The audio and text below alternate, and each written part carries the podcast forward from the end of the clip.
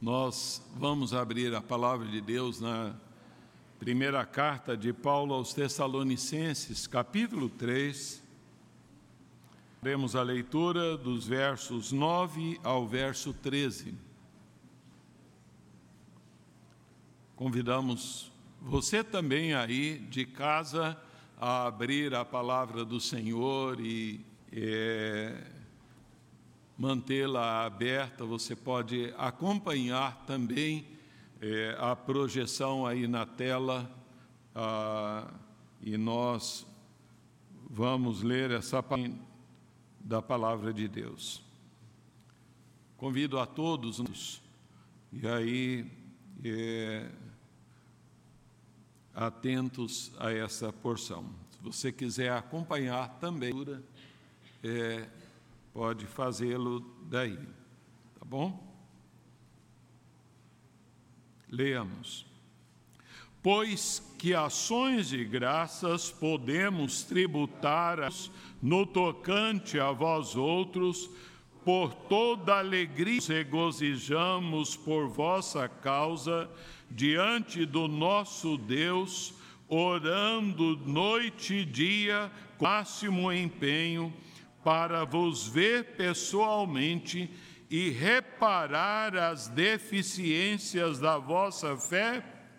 Ora, o nosso mesmo Deus e Pai, Jesus, nosso Senhor, o caminho a... e o Senhor vos favorecer e aumentar no amor uns para com os outros e para com todos, como também nós para conosco, a fim de que seja o vosso coração confirmado em santidade, isento de culpa na presença de Deus e Pai, na vinda de nosso Senhor Jesus, todos os seus santos.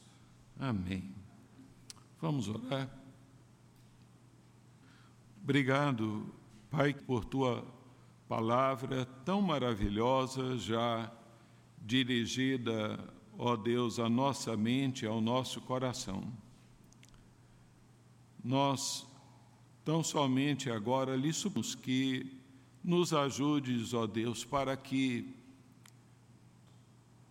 é, de todo o coração entregarmos na busca de entendermos o que esta palavra de outrora tem a ver conosco hoje. Livra-nos, ó Deus, de distrações. Não permitas, ó Deus, que o inimigo venha roubar a semeadura da tua palavra que será feita nessa hora. Dá-nos a graça dela para nós mesmos e que é, esta palavra lida, ela cumpra em nós o propósito para o qual, para a qual foi escrita e, é, ó Deus, agora lida, é, assim nós lhe pedimos, na dependência do Espírito Santo, no nome de Jesus. Amém.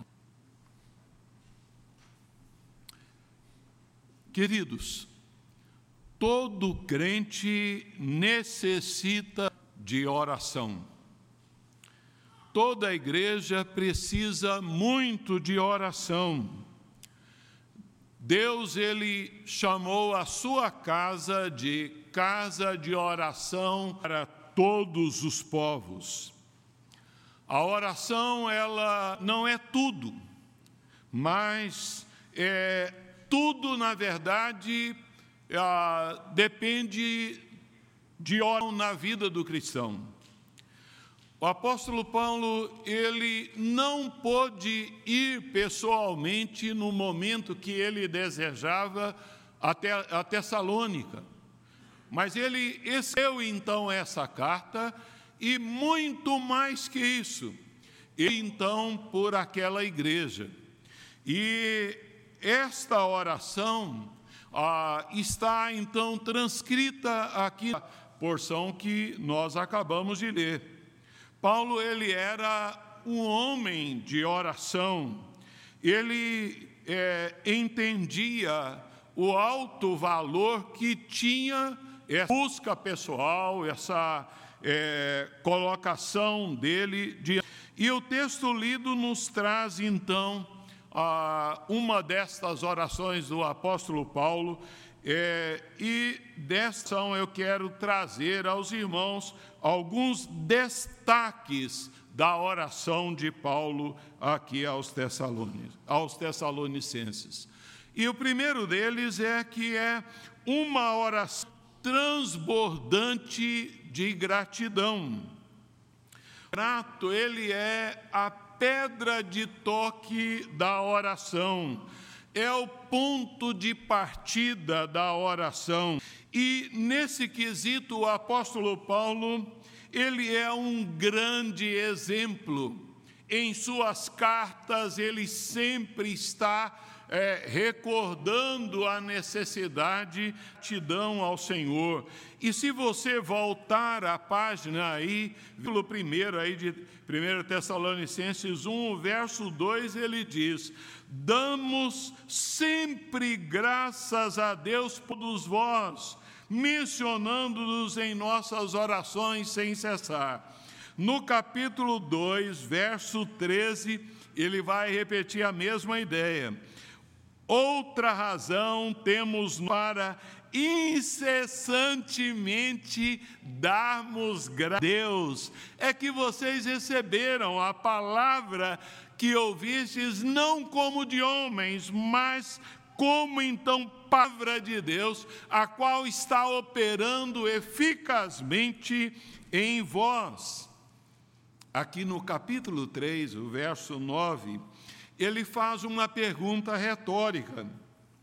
A do apóstolo Paulo está transbordando ali de alegria, Deus, a ponto dele é, se afligir ante a consciência da sua própria incapacidade de como fazer uma retribuição devida ao Senhor.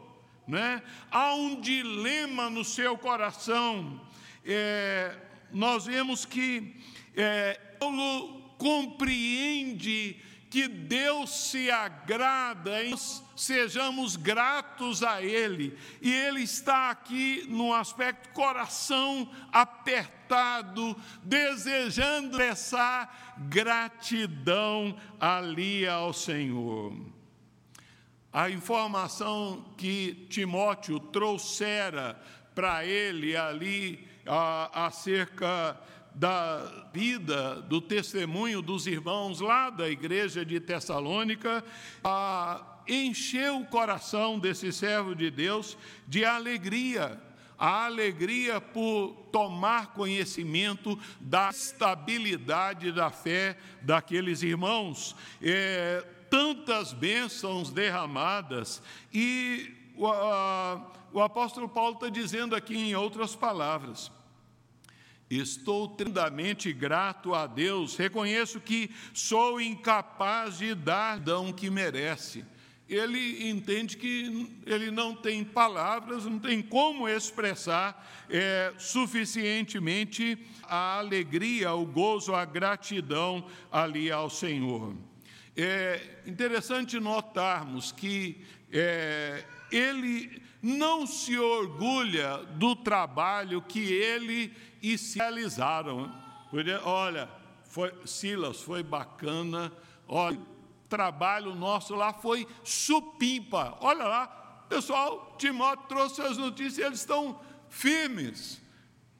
Ah, Paulo não chama o mérito para si próprio, nem atribui então ali aos colossenses, mas ele reconhece que foi a graça de Deus, era Deus que estava trabalhando ali na vida daqueles irmãos e Paulo ele queria tributar graças a Deus. O verbo tributar, então, ele transmite a ideia de dar a alguém aquilo que lhe é devido. Eu, eu tenho o dever de ofertar ao Senhor. Ah, e a, a sua gratidão é verificar, é em constatar que aqueles irmãos não oscilantes na fé, mas eles estavam ali firmados no Senhor. E Paulo nos ensina a sermos gratos pelas bênçãos espirituais vistas na vida de outros irmãos. A firmeza em Cristo daqueles irmãos, mesmo em meio às perseguições, aos sofrimentos, trouxera então grande coração do apóstolo Paulo, de modo que ele ora é, agradecendo ao Senhor por aqueles irmãos perseverando na fé, firmes ali, servindo ao Senhor. Na verdade, só é, persevera na oração quem reconhece que já foi beneficiado pelo Senhor. Paulo tinha reconhecimento, é Deus que está realizando tudo isso. Esse é um de simples, mas é, na verdade, importantíssimo para nós como igreja, importantíssimos ah, para a minha vida, para a sua vida. Imagina, irmãos, aqueles ah, ah, irmãos de Tesca estavam sofrendo é, pressões, perseguições diante do Senhor, é, e, e, Paulo ali expressa a, a sua gratidão. Nós devemos. É, é expressar ao Senhor a nossa gratidão. Ele procura razões, eu não posso deixar escapar, mas essa bênção eu não posso deixar retribuir, de declarar ao meu Deus aquilo que ele fez.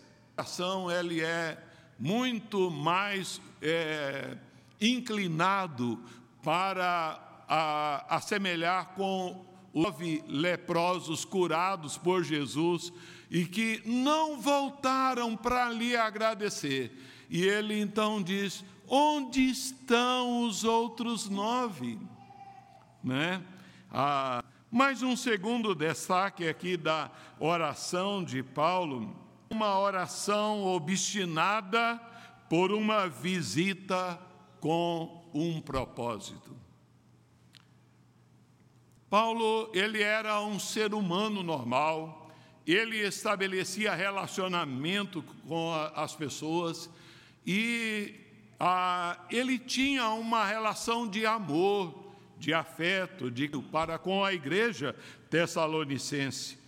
E nós vemos que a gratidão a Deus pelas respostas de oração, pelas bênçãos recebidas, esse homem ele é estimulado, ele se sente mais fervoroso para orar mais a Deus por mais resposta de oração, né? É, é natural que uma oração de ações de graça nos leve a petições ao Deus que já que se importa com o seu povo, Deus que responde às orações. No verso Paulo diz: orando, orando noite e dia com o máximo empenho. É, orando, a expressão orando está pode ser traduzida assim: insistindo em orar, suplicando e rogando um favor, é, a, a, na, expressando a sua confiança, expressando a sua é, dependência de Deus, da necessidade de Deus, noite e dia. Nós vemos que ele lembrava daqueles irmãos, ele está constantemente ao Senhor, é, incessantemente, com máximo empenho. É, é uma expressão grega que é muito forte, de intensidade, com desejo, Senhor, me dê o privilégio, permita-me voltar lá a, a Tessalônica. Suas orações eram sim, sua profunda preocupação carinho, apreço, irmãos, aquelas pessoas que ele havia levado a Cristo. E, a despeito de Timóteo ter trazido ótimas notícias, é, o coração de Paulo tem o desejo ardente de estar lá. A oração dele expressa, expressa o desejo que a providência de Deus lhe permitisse voltar. E ele diz: Olha, pudesse vê-los pessoalmente. Isto é, que eu possa rever os seus rostos. Né? A, a oração dele é oração proposital. Né? Ele, é, como um ser humano normal, ele estava com saudade, ele queria estar com aqueles irmãos, mas muito mais do que isso, ele desejava estar para reparar ali e vencer quaisquer deficiências da fé daqueles irmãos. Embora ele sabia que as cartas pudessem ser úteis, mas a presença pessoal, física dele, é, ele tinha consciência que cortava muito mais, faria diferença bem maior. Há uma bênção peculiar a presença pessoal de um professor da escola dominical, é, no ensino ou na pregação, muito que na leitura. A expressão deficiências literalmente significa aquilo que falta, aquilo que precisa ser consertado. É, e parar é a mesma palavra que aparece em Marcos 1,19. Os discípulos estavam ali anteriormente consertando as redes e o Senhor Jesus os chama para segui-los. É, assim, é, é, é, como o trabalho é, de um artesão ainda precisava ser burilado ali, dado algumas áreas. De modo que nós precisamos entender, nossa fé aqui, ela nunca atinge o topo da perfeição. Ela precisa ser aumentada, estimulada, é, ajustada. É por isso que em Romanos 1,17, a palavra de Deus diz que nós vivemos de fé em fé, de fé em caminhada, de degrau em degrau. E ah, é, ele não menciona aqui é, a natureza dessas deficiências, ah, é, das deficiências na fé. Mas, se examinarmos, nós vamos notar que ele nos dá algumas dicas. Aqueles irmãos então estavam meio confusos com a relação à doutrina da volta do Senhor Jesus. Paulo vai tratar aqui do capítulo 4, do verso 13 até o capítulo 5, verso 3, orientando-os nessa direção. Né? Então, também eles, embora é, tivessem aprendido e, é, e maravilhosamente ele diz que eles tornaram-se modelos, modelos para todos os irmãos da, da Acaia, mas eles podiam crescer um pouquinho mais na fé. Né? Ainda não sabiam tudo. Há lugar para progresso. Ah, as virtudes presentes na vida deles poderiam ser melhoradas. Vejam aí o capítulo 4, é, verso 1, finalzinho ele diz: continueis indo cada vez mais. Capítulo 4, verso 10. Na verdade, está, estás praticando isso mesmo para com todos os irmãos em toda a Macedônia, com todo vos exortamos, irmãos, a progredirdes cada vez mais. Mas é interessante notar que em 5,14, é, que alguns membros da congregação estavam desanimados, outros estavam ali andando meio desordenadamente, outros estavam fracos. Vejam, às 5,14 ele diz: Exortamos-vos também, irmãos, a que admoesteis os insubmissos, consoleis os desanimados, ampareis os e sejais longânimos para com todos. Paulo entendia que a fé daqueles irmãos precisava ser suplementada.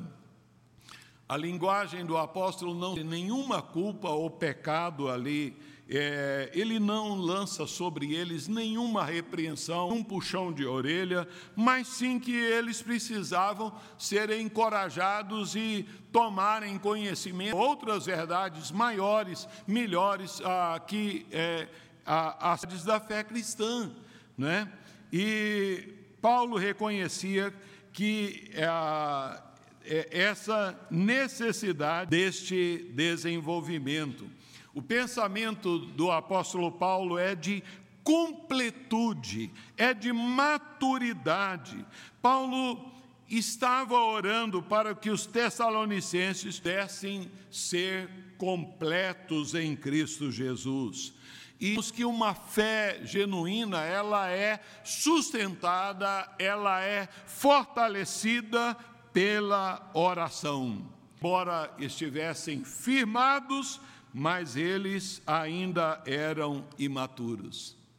E é maravilhoso vermos, irmãos, que ah, Deus responde a ação do apóstolo Paulo. Se os irmãos depois olharem lá, então, estudiosos, Atos 20, verso 1, que ali cumpriu-se a, a, a visita posterior do apóstolo Paulo à igreja tessalônica. Mas além, então, é, desse destaque de que eles fossem revigorados na fé, esta oração é uma oração com o desejo e a do desenvolvimento do amor e santidade de coração ele a necessidade de que eles crescessem na fé. E esse progresso na fé em Deus redunda no amor crescente. Quanto mais o Senhor Jesus toma do nosso coração, mais ah, ele influencia e dentro da nossa vida, do nosso ser, a, a vontade dele.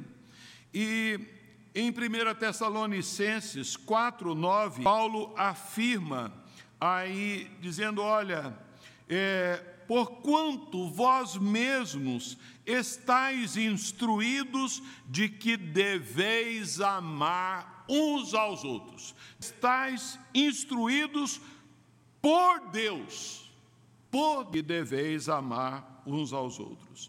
E, e ele cita aqui então no verso 12, ele diz: O Senhor faça crescer e aumentar o amor uns para com os outros e para com todos. É, visto que é, a, o mandamento amor foi estabelecido de uma maneira é, clara. O Senhor Jesus, em João 13, 34, ele diz: Novo mandamento vos dou que vos ameis uns aos outros, assim como eu vos amei, que vos ameis uns aos outros. De modo que é apropriado que ah, ele se dirija a Deus e ele peça, Senhor, vos faça crescer em amor uns para nós vamos notar essa mesma insistência do apóstolo Paulo em outras cartas, no capítulo 5, verso 15, ele, ele diz aí: evitai que alguém retribua a outrem mal por mal. Pelo contrário, segui sempre o bem para com todos. É? É, para o apóstolo Paulo, o amor cristão, ele não está confinado à igreja. ele não está restrito à família da fé.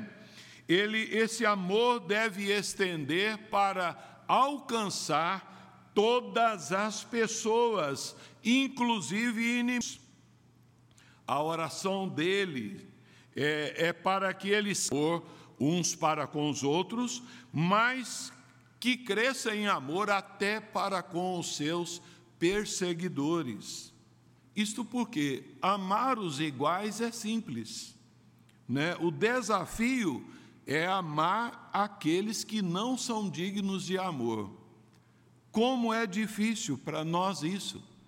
O Senhor Jesus ele nos ensinou dizendo que nós devemos orar pelos nossos inimigos e nós devemos abençoar aqueles que nos perseguem. Quando nós lemos a história de José, filho de Jacó, é, nós vamos lembrar que aquele jovem, com 17 anos, ele então sofria ali grandemente por causa da inveja dos seus irmãos, apenas irmãos contra ele, não é? Mas é, esse irmão, ele jamais aumentou no seu coração o desejo de vingança. Ele aprendeu a amá-los apesar do ódio que sentiam para com ele. Isso, o verdadeiro amor, ele perdoa as. O apóstolo Pedro, ele nos diz em 1 Pedro 4:8, tende amor intenso uns para com os outros. Por quê? Porque o amor cobre multidão de pecados. O verdadeiro amor cobre multidão de pecados. Sem armazenar amargura, sem armazenar. É, e, e nós sabemos que pessoas em sofrimento, podem armazenar rancor e o egoísmo. Pessoas feridas, perseguidas, pessoas machucadas, muitas vezes tornam-se pessoas egocêntricas, pessoas fechadas. Mas nós precisamos entender que o que a vida faz conosco é, depende do que ela encontra dentro de nós. E a fornalha da aflição, ela é o melhor instrumento para revelar o ser interior de cada pessoa. Em tempos de dificuldades, de aflições, de, de, de sofrimento mesmo, não é? muitas pessoas constroem muros, muralhas ao redor de si, mas outras pessoas constroem pontes de amizades para buscarem socorro, para comprarem com outras que possam ajudarem a carregarem o seu fardo. A igreja, ela é uma família. É uma família onde nós precisamos construir pontes no relacionamento nosso uns com os outros, falhas de separação. Foi isso que o apóstolo Paulo orou pelos cristãos de Tessalônica. E o Senhor ele diz que nós seríamos reconhecidos como discípulos dele pelo amor. Nisto conhecerão que sois meus discípulos, se tiverdes amor uns para os outros. Uma igreja sem amor, ela está entregue. Somos a comunidade do amor, a comunidade do ombro amigo, somos a comunidade do de apoio, somos a comunidade que leva as cargas uns dos outros, a comunidade da aceitação, do acolhimento, do perdão, da restauração. O verdadeiro amor, ele aprofunda-se dificuldades. E o apóstolo Paulo ele coloca-se também aí é, ah, como exemplo e é natural é, encontrarmos não apenas ele, mas ah, outros é, servos de Deus, colocando-se como exemplo. Ele fala aí então, é, e também nosso amor para convosco, não é? É, de modo que precisamos entender: amor é mandamento, amor não deve ser apenas expresso em palavras, amor é expresso em atitude e tem que ser expresso em casa e tem que ser expresso na nossa comunhão na igreja. É maravilhoso verificar que Deus responde em esta oração. Se você a, abrir aí 2 Tessalonicenses, a segunda carta que ele escreve, ele diz: Irmãos, cumpre-nos é, dar sempre graças ao, a Deus no tocante a vós outros, como é justo, pois a vossa fé cresce sobremaneira e o vosso mútuo amor de uns para com os outros vai aumentando. Que coisa maravilhosa, não é, meus irmãos?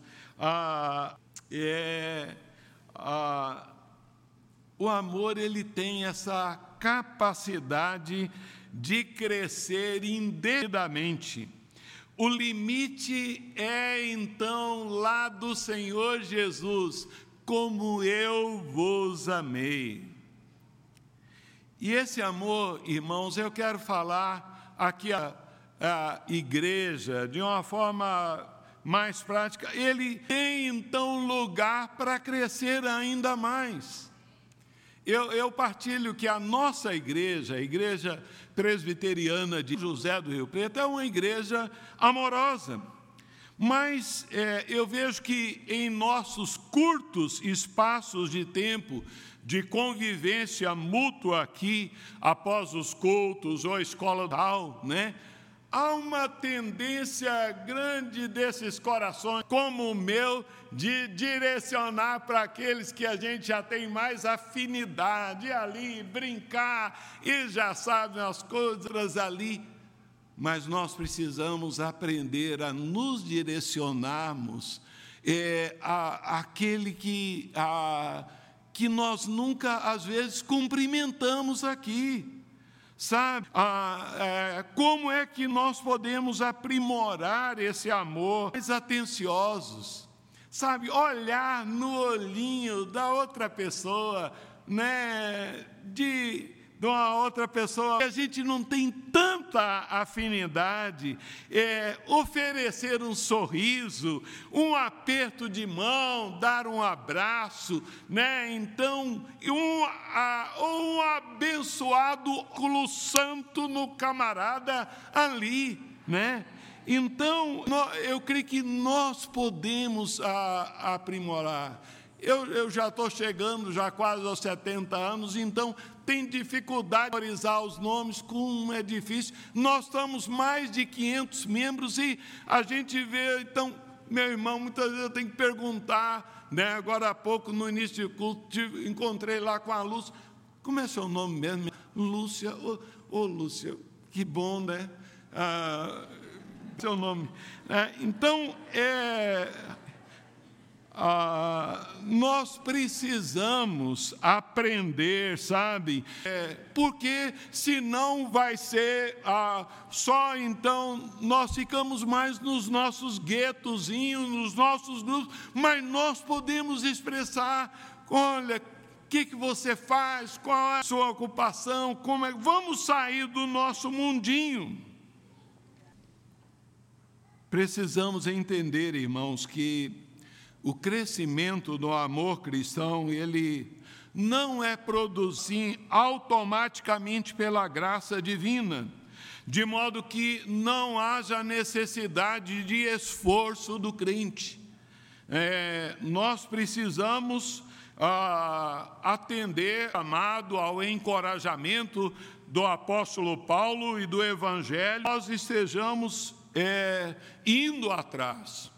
1 Pedro 1, 22, Pedro diz: Irmãos, amai-vos de coração uns aos outros ardentemente. Amai-vos de coração. sabemos que esse verdadeiro amor é produzido pelo Espírito. É, e ele, ah, ele ah, nós precisamos buscar. E finalmente o apóstolo Paulo ele expressa o seu desejo é, de que eles em seu coração fossem irrepreensíveis em santidade. Não simplesmente diante das pessoas, diante de Deus. Olhem aí o verso 13.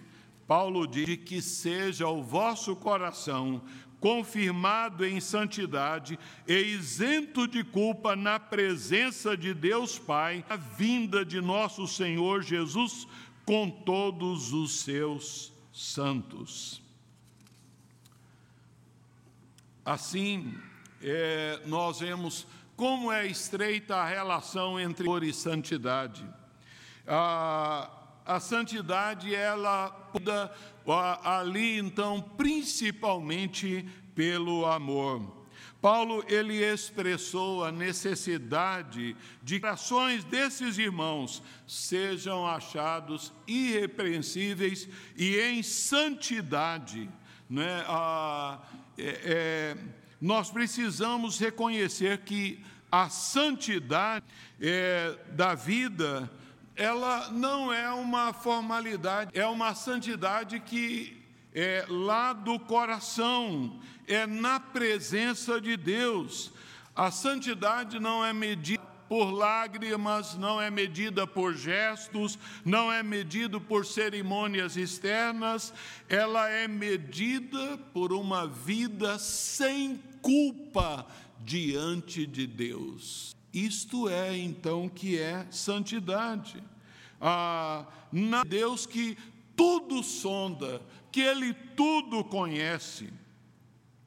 Os fariseus nos dias de Jesus, eles eram metidosos na preocupação de expor uma santidade exterior ao público, às pessoas, mas, na verdade, eles eram impuros de coração. É, Deus procura a verdade no íntimo. Que disse Jesus? Bem-aventurados os limpos de coração. Por quê? Porque estes, estes verão a Deus. Então, Paulo ora para que haja essa, é, esse desenvolvimento de santidade. Embora nós entendamos que, em última análise, é, é uma obra do Senhor, porém é uma obra ativa.